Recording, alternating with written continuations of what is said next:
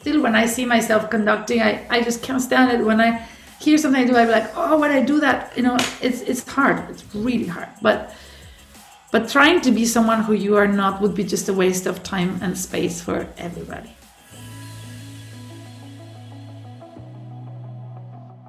Hallo und herzlich willkommen bei Everyday Leadership, dem Live- und Leadership-Video-Podcast der DFB Akademie. Mein Name ist Thorsten Hermes und ich unterhalte mich für Sie mit Menschen. Und wir sprechen über Planung, über Orchestrierung, über Kontribution. Wir sprechen über Führung. And today we will do that in English because our guest of today is a real citizen of the world. Born in New York City, she moved to her home country, Mexico, at the age of two. That's where she went to school, learned how to play the piano, the cello, and where she enjoyed her childhood. But the 13 year old kid had a dream a dream of being a conductor someday. And before a dream can come true, we all know there's a way to go. And the way of our guest led her to a private school in England before she returned to the city that gave her life. At the famous Manhattan School of Music, she finally was able to start living her dream and study conducting. And that move appeared as a good decision because it would also it was also in New York where she met her mentor, the great conductor Kurt Masur. And he gave her a lot that would help her in her further career, in becoming herself, in becoming, I'm quoting a magazine, the coolest chief conductor on earth. And I think one of the reasons she was successful in becoming that is that our guest is living her passion. She's living her identity.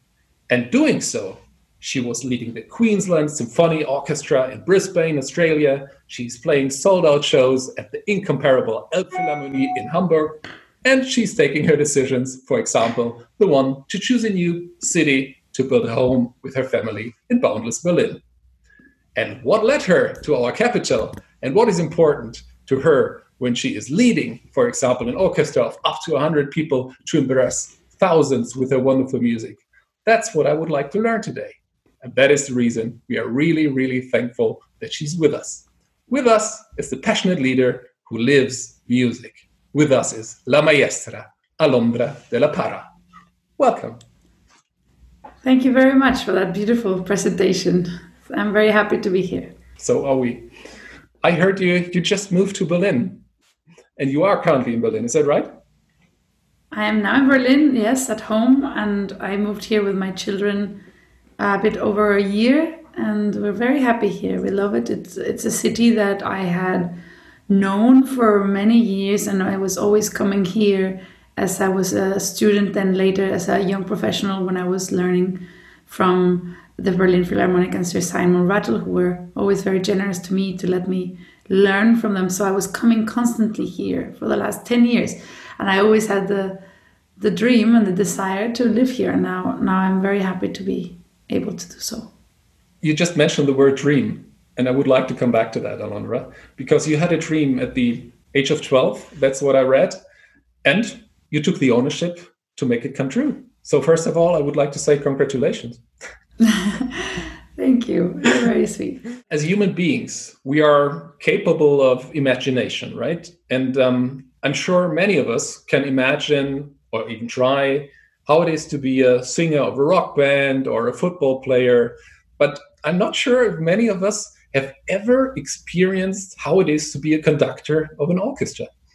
Could so I would like to ask you, could you please take us by the hand and show us what is the magic for you of being a conductor? And maybe we can go a little bit back to your early days. Yes, I was uh, very young and very curious. I was a child who always wanted to explore different things. I was engaging in all sorts of activities as a child, artistic activities, of course, playing the piano and then the cello, but also I was uh, doing a lot of different sports and I was just really full of curiosity. And I think one of the things that I I liked most for sure was the orchestra, the sound of the orchestra, and how could so many people be doing one beautiful thing together.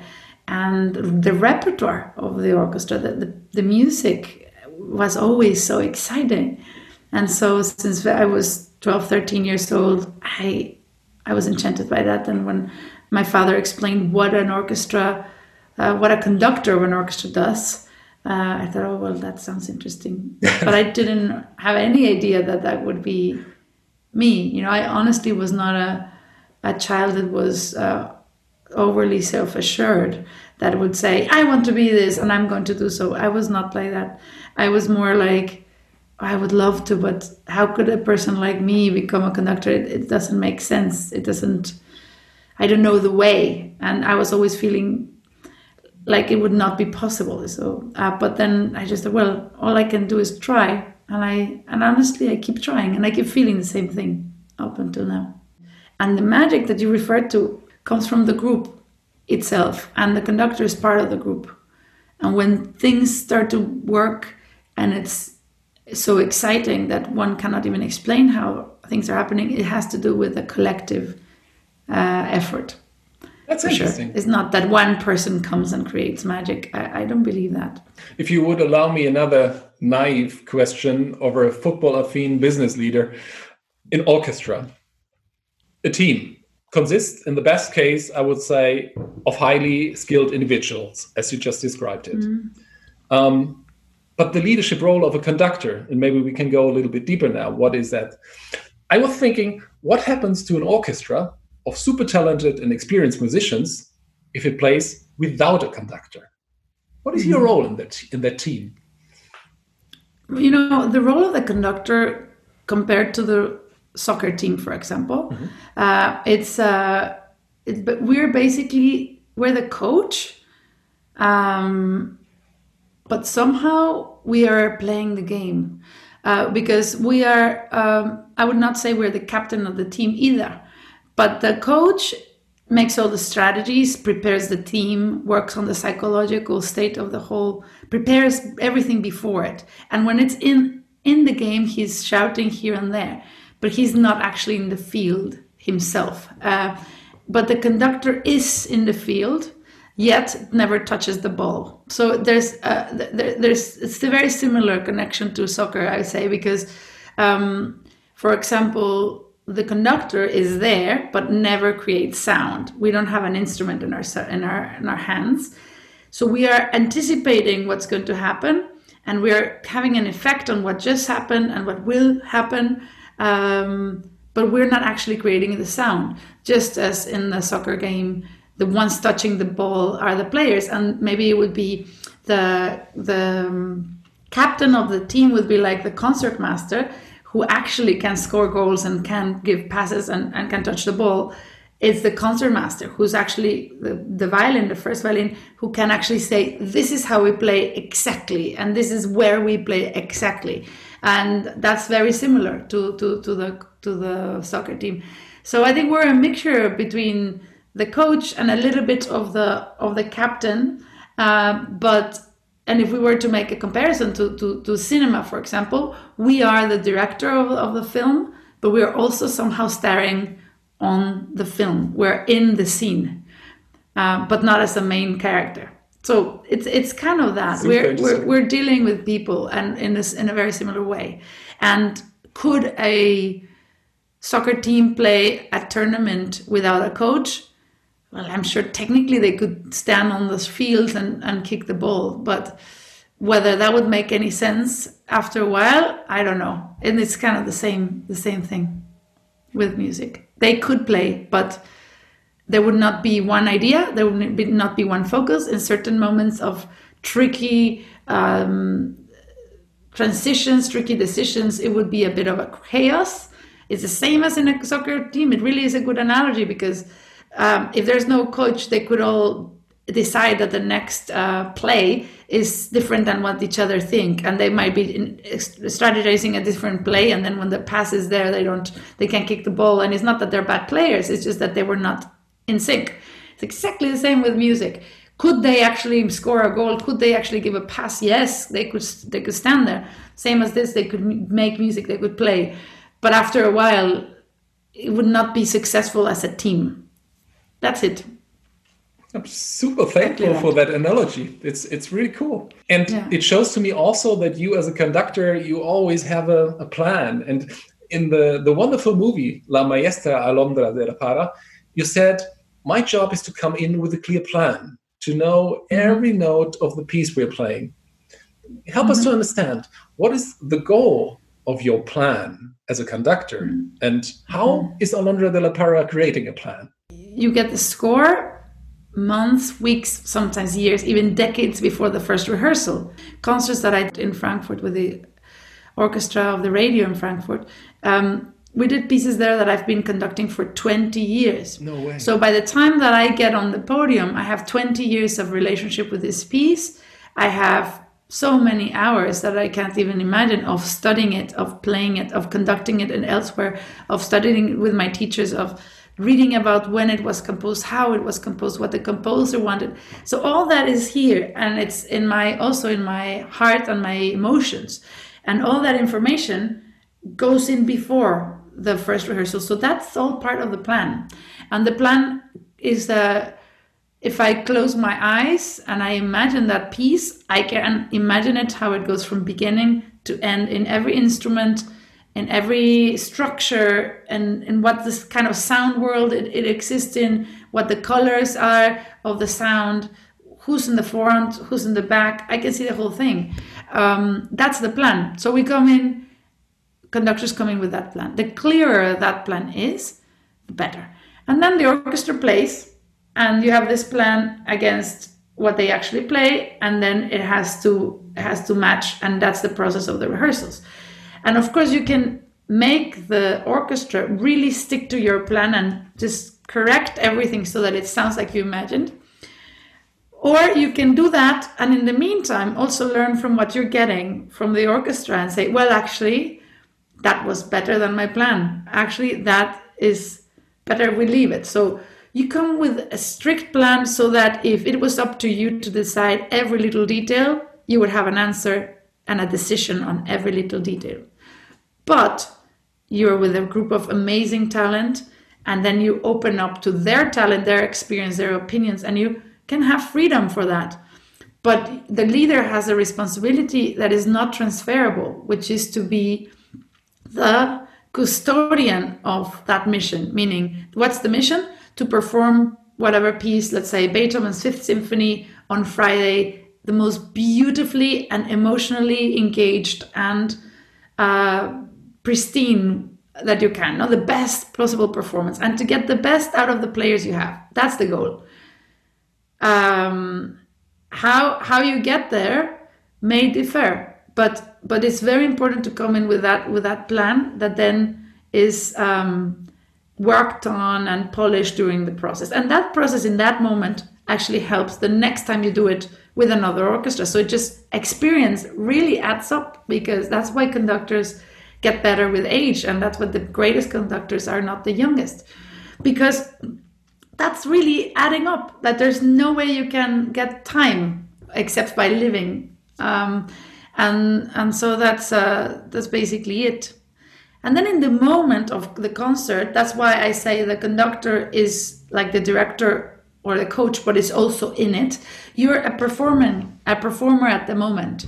And when you are actually in on stage you're part of the of the magical instinctive feeling of the moment that has to do with only what happens right there and then and not what the plan was not you know it's not a cerebral process anymore it's just let's let's go and and that's thrilling and exciting so i feel like the more you can plan and structure and determine and make polish everything, and then when you get on stage, you let go, and then we see what happens spontaneously in a way. Uh, that that's my approach to to that.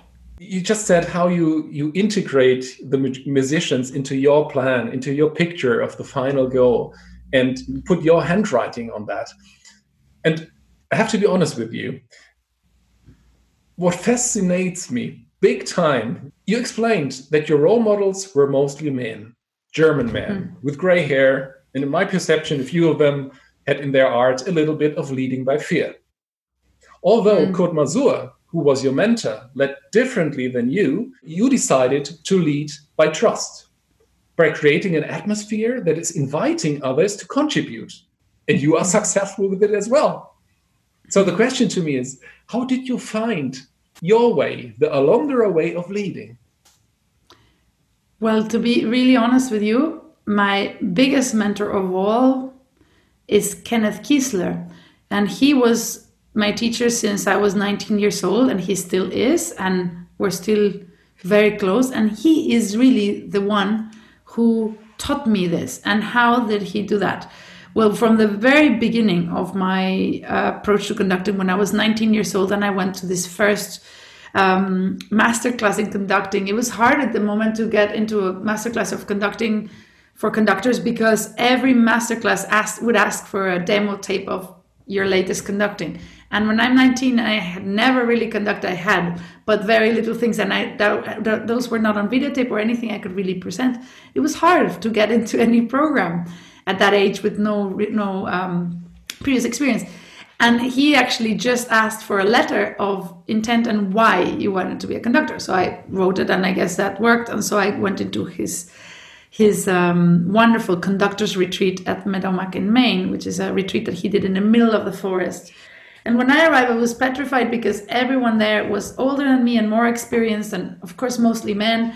And I just thought, oh, I'm not going to last here. It was three weeks there for a conducting course, and and immediately after I conducted for the first time, uh, he he said, okay, you you want to do something, and I can see that you have no idea how to communicate it, but I'm going to help you. And his philosophy from day one was to tell us that we were there to serve. We're there to serve the music first and foremost and we're there to serve the musicians to make that wonderful music so that they can do their jobs. We are there to facilitate, to make things easier, better, um, to share experience, emotions, direction. But we are all, we're conduits. That's why the word is conductor. We're not the beginning and we're not the end. We're the conduits through the music. It comes from the score, goes through the body, the mind, everything I described, into the players through rehearsals, through the body language, through everything. And they then own that and they create the music and it goes to to the audience. And so in this whole beautiful cycle, the conductor is, is a conduit. It passes energy and information, but it doesn't start from the conductor and it doesn't end in the conductor.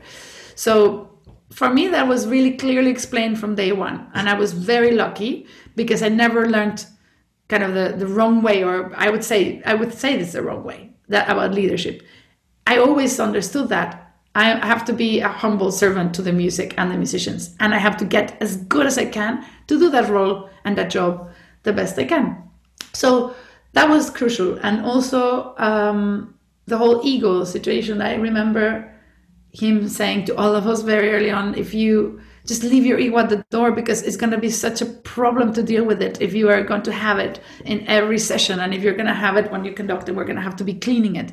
A little bit of ego is important to be able to hold yourself together. It's not that it's all negative but to really understand your role and your part and with hum- humility and and just knowing that there, every day is learning. And that was just how it was. And he taught me lots of things about leadership and about all these principles on, on, on leadership and, and so on. And when I was learning it, I was absolutely convinced that was the only way I could do this this job. Then when I went out into the world of orchestras and started conducting professionally and my career started and I started dealing with the real world, my first reactions was that I was really upset with him.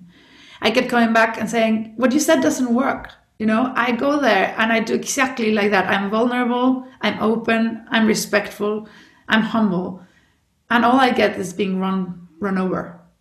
Uh, and it was really hard because I thought really what he's teaching is utopic and it's uh, beautiful in the woods in Maine, but it doesn't really work when you get to people being just really rough, you know, that like the and but somehow there was no way to get that out of myself because that just was who I was and that was who I have learned to be and I could never do that anything else.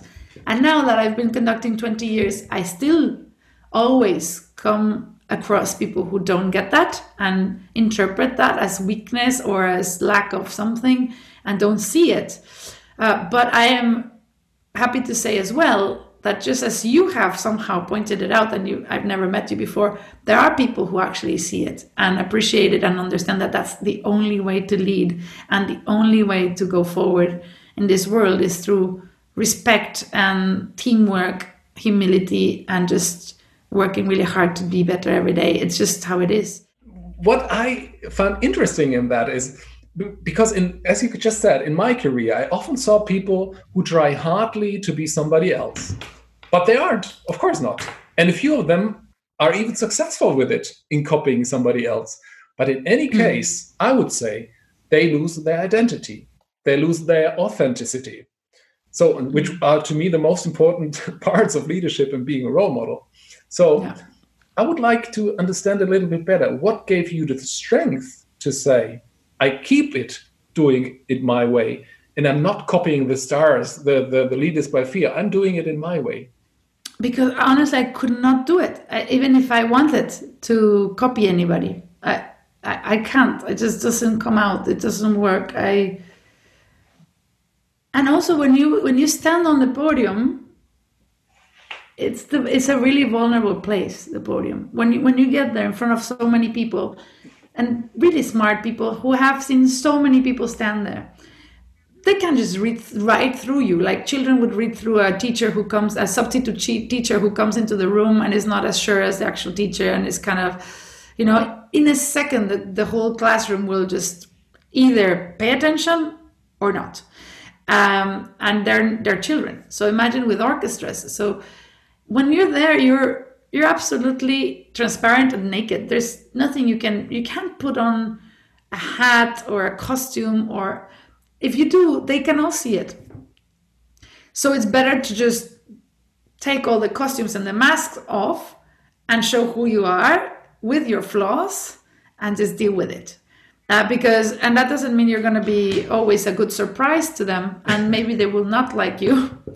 And that's what's really hard about this this this I remember studying conducting, and it was really hard for all my colleagues and my, my, my peers and my study other students, and for me, that you really have to take out all the peel out all this the layers and stay really just who you are, and it's not always pretty, and it's not always nice, and it's not always clear, and it's not always smart, and it's not always, but if you can get to that and just deal with it and say, okay, now how do I get better? And how do I improve this?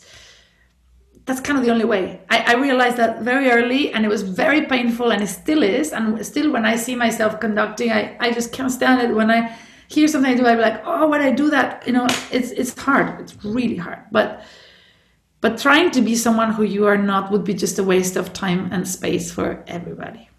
So I read that sorry for coming back again to Kurt Masur, but I, I, read that he gave you the whatever that means final advice be strong. And i also heard your father manelik saying that you are able to balance stressful phases in your life because you learned how to be strong. And mm. no question you became strong. I, I really feel that today. And of course being strong is not a wrong advice. However being a human being from your perspective you just touched it. What role plays weakness? What role plays vulnerability in music in your profession, but for all of us as being leaders? Uh, it's huge. But I think when, when, when Maestro Masur said, be strong, my friend, be strong, I remember so clearly because I said, what is your final advice? Because he had given me several years of, of, of teachings. And I said, just what would you say to me? And, I, and he said, just be strong. That actually refers to being vulnerable, not actually being strong, because be strong means, in what I understood from him, was just um, take things on. Like it will be difficult, it will hurt, it will be heavy. Just stay, you know. But that doesn't mean that it doesn't hurt, that it's not heavy, that it's not uh, that you're not carrying a weight. You're still weak, and it's still difficult. But being strong is just kind of staying there. It doesn't mean that you're suddenly just overpoweringly stronger. It still gets to you. It still brings you down, but pick yourself up. That's being strong, as I understood it from from from Kurt Masur, because it's not just being born strong. Like just be strong. Oh yeah, sure. Now I'm not gonna care about anything. That's not being strong. Being strong is you do care. It hurts, and you still stay there, and you just keep going. You know, that that's to me more more of what I understood. Weakness is um, it's part of who we are, uh, and it's in the music. It's in being vulnerable. More than weak is just being vulnerable. When when you're open to feeling, open to expression, open to being moved, to be open, you are vulnerable because you you're they're available for what happens. And if it happens, it takes you, if it's positive, it goes up. If it's negative, it goes down. You're open. Uh, and that openness, that vulnerability is needed. Because if I kind of protect myself so that I'm really stable and there's nothing shaking, that's good. I'm in charge, let's so to speak. But then what about resonating what about the expression and and, and the yeah the, that beautiful artistic part of the fact that things can move and go and disappear um, so there's a fine balance between being vulnerable and available and not being weak that that you can't hold it together. You know if i was in the middle of a concert and i was so moved that i just can't keep going that's not what we want right? So you have to have a, a, a place where you're still open and available and vulnerable but still very focused on where you are what you're doing so that you can get it done. You of course had had mentors in your life but now I said it before, you live your dream, you became a mentor as well. For example, at the music festival in Verbier, um, you worked with 16 to 17 year old uh, children or young young young grown-ups. Um, so i would be interested we heard what other people said to you but what is your number one recommendation for young musicians to be successful in the world we live in? What would i say to them? Well that that it's about what one does every single day um, it's like climbing a mountain it's not about just seeing where the peak is and thinking, wow, it's so far. It's it's about looking at your feet and step, step, step, step, and then you go, you go, you go, and then you just, suddenly you, just go out and you see, oh my god, I'm in the middle of the road. Um, it's it's about every day and every day and every weekend and every. Um, for musicians, I'm, I'm sorry to say, but for me, really was about 10 years of my life at least where I had no weekends and no um, real vacation. I was always working because I felt I had to develop so much as a musician in so many different fields that there was just no time to to spare. And also because stopping and starting for musicians is really really tough. It's like a like a sport exactly you have to train your brain and your muscle muscle. So so um, i would say you really have to make sure that's the priority but that there is another side of the road. Once once you do that for a long time it starts getting easier and then other things arise which are different types of difficulties that are not just about how to play excel at playing an instrument or having a full domain of on music which is basic. All that is basic and it takes a lot for me it took more than a decade at least of really intense professional learning. Um, but afterwards it gets easier for all that gets easier and then the real challenge begins. What do you want to say? And why? And that is you know something that we are always searching for. But i would say that just to stick stick to it. As you said in the beginning. Yeah cool. Very good you just mentioned the the challenge that coming up and of course that's not a, problem or a challenge of you that's a challenge of all of us in the world we currently live in. Oh, oh my God. Can we switch to German? no, I'm kidding. Warum nicht? okay. Na klar.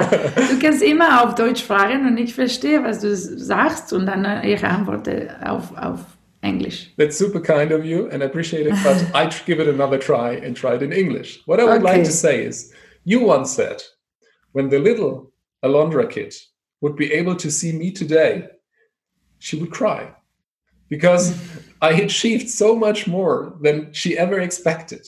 And I was wondering in that world of full of ambition and opportunities you just mentioned before, how do you and how can we all manage to be grateful?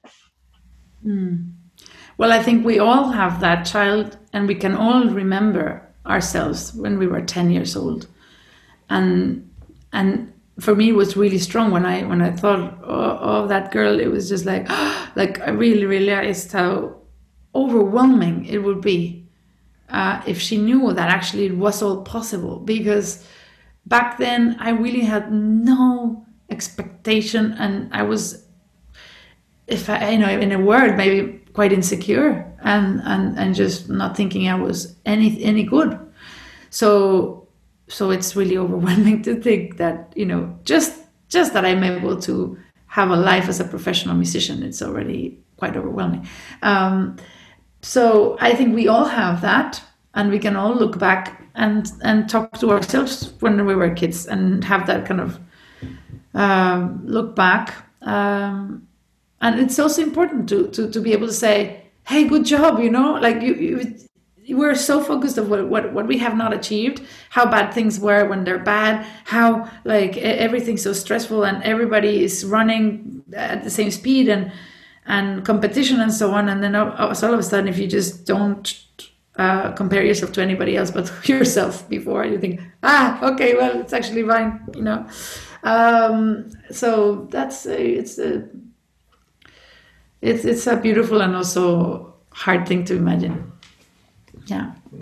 Do you have a, a trick or something something that you're some people do meditation some people i don't know walk in the in the mountains or something? What what gives you the chance and the ability to be thankful and say how come my god it's good.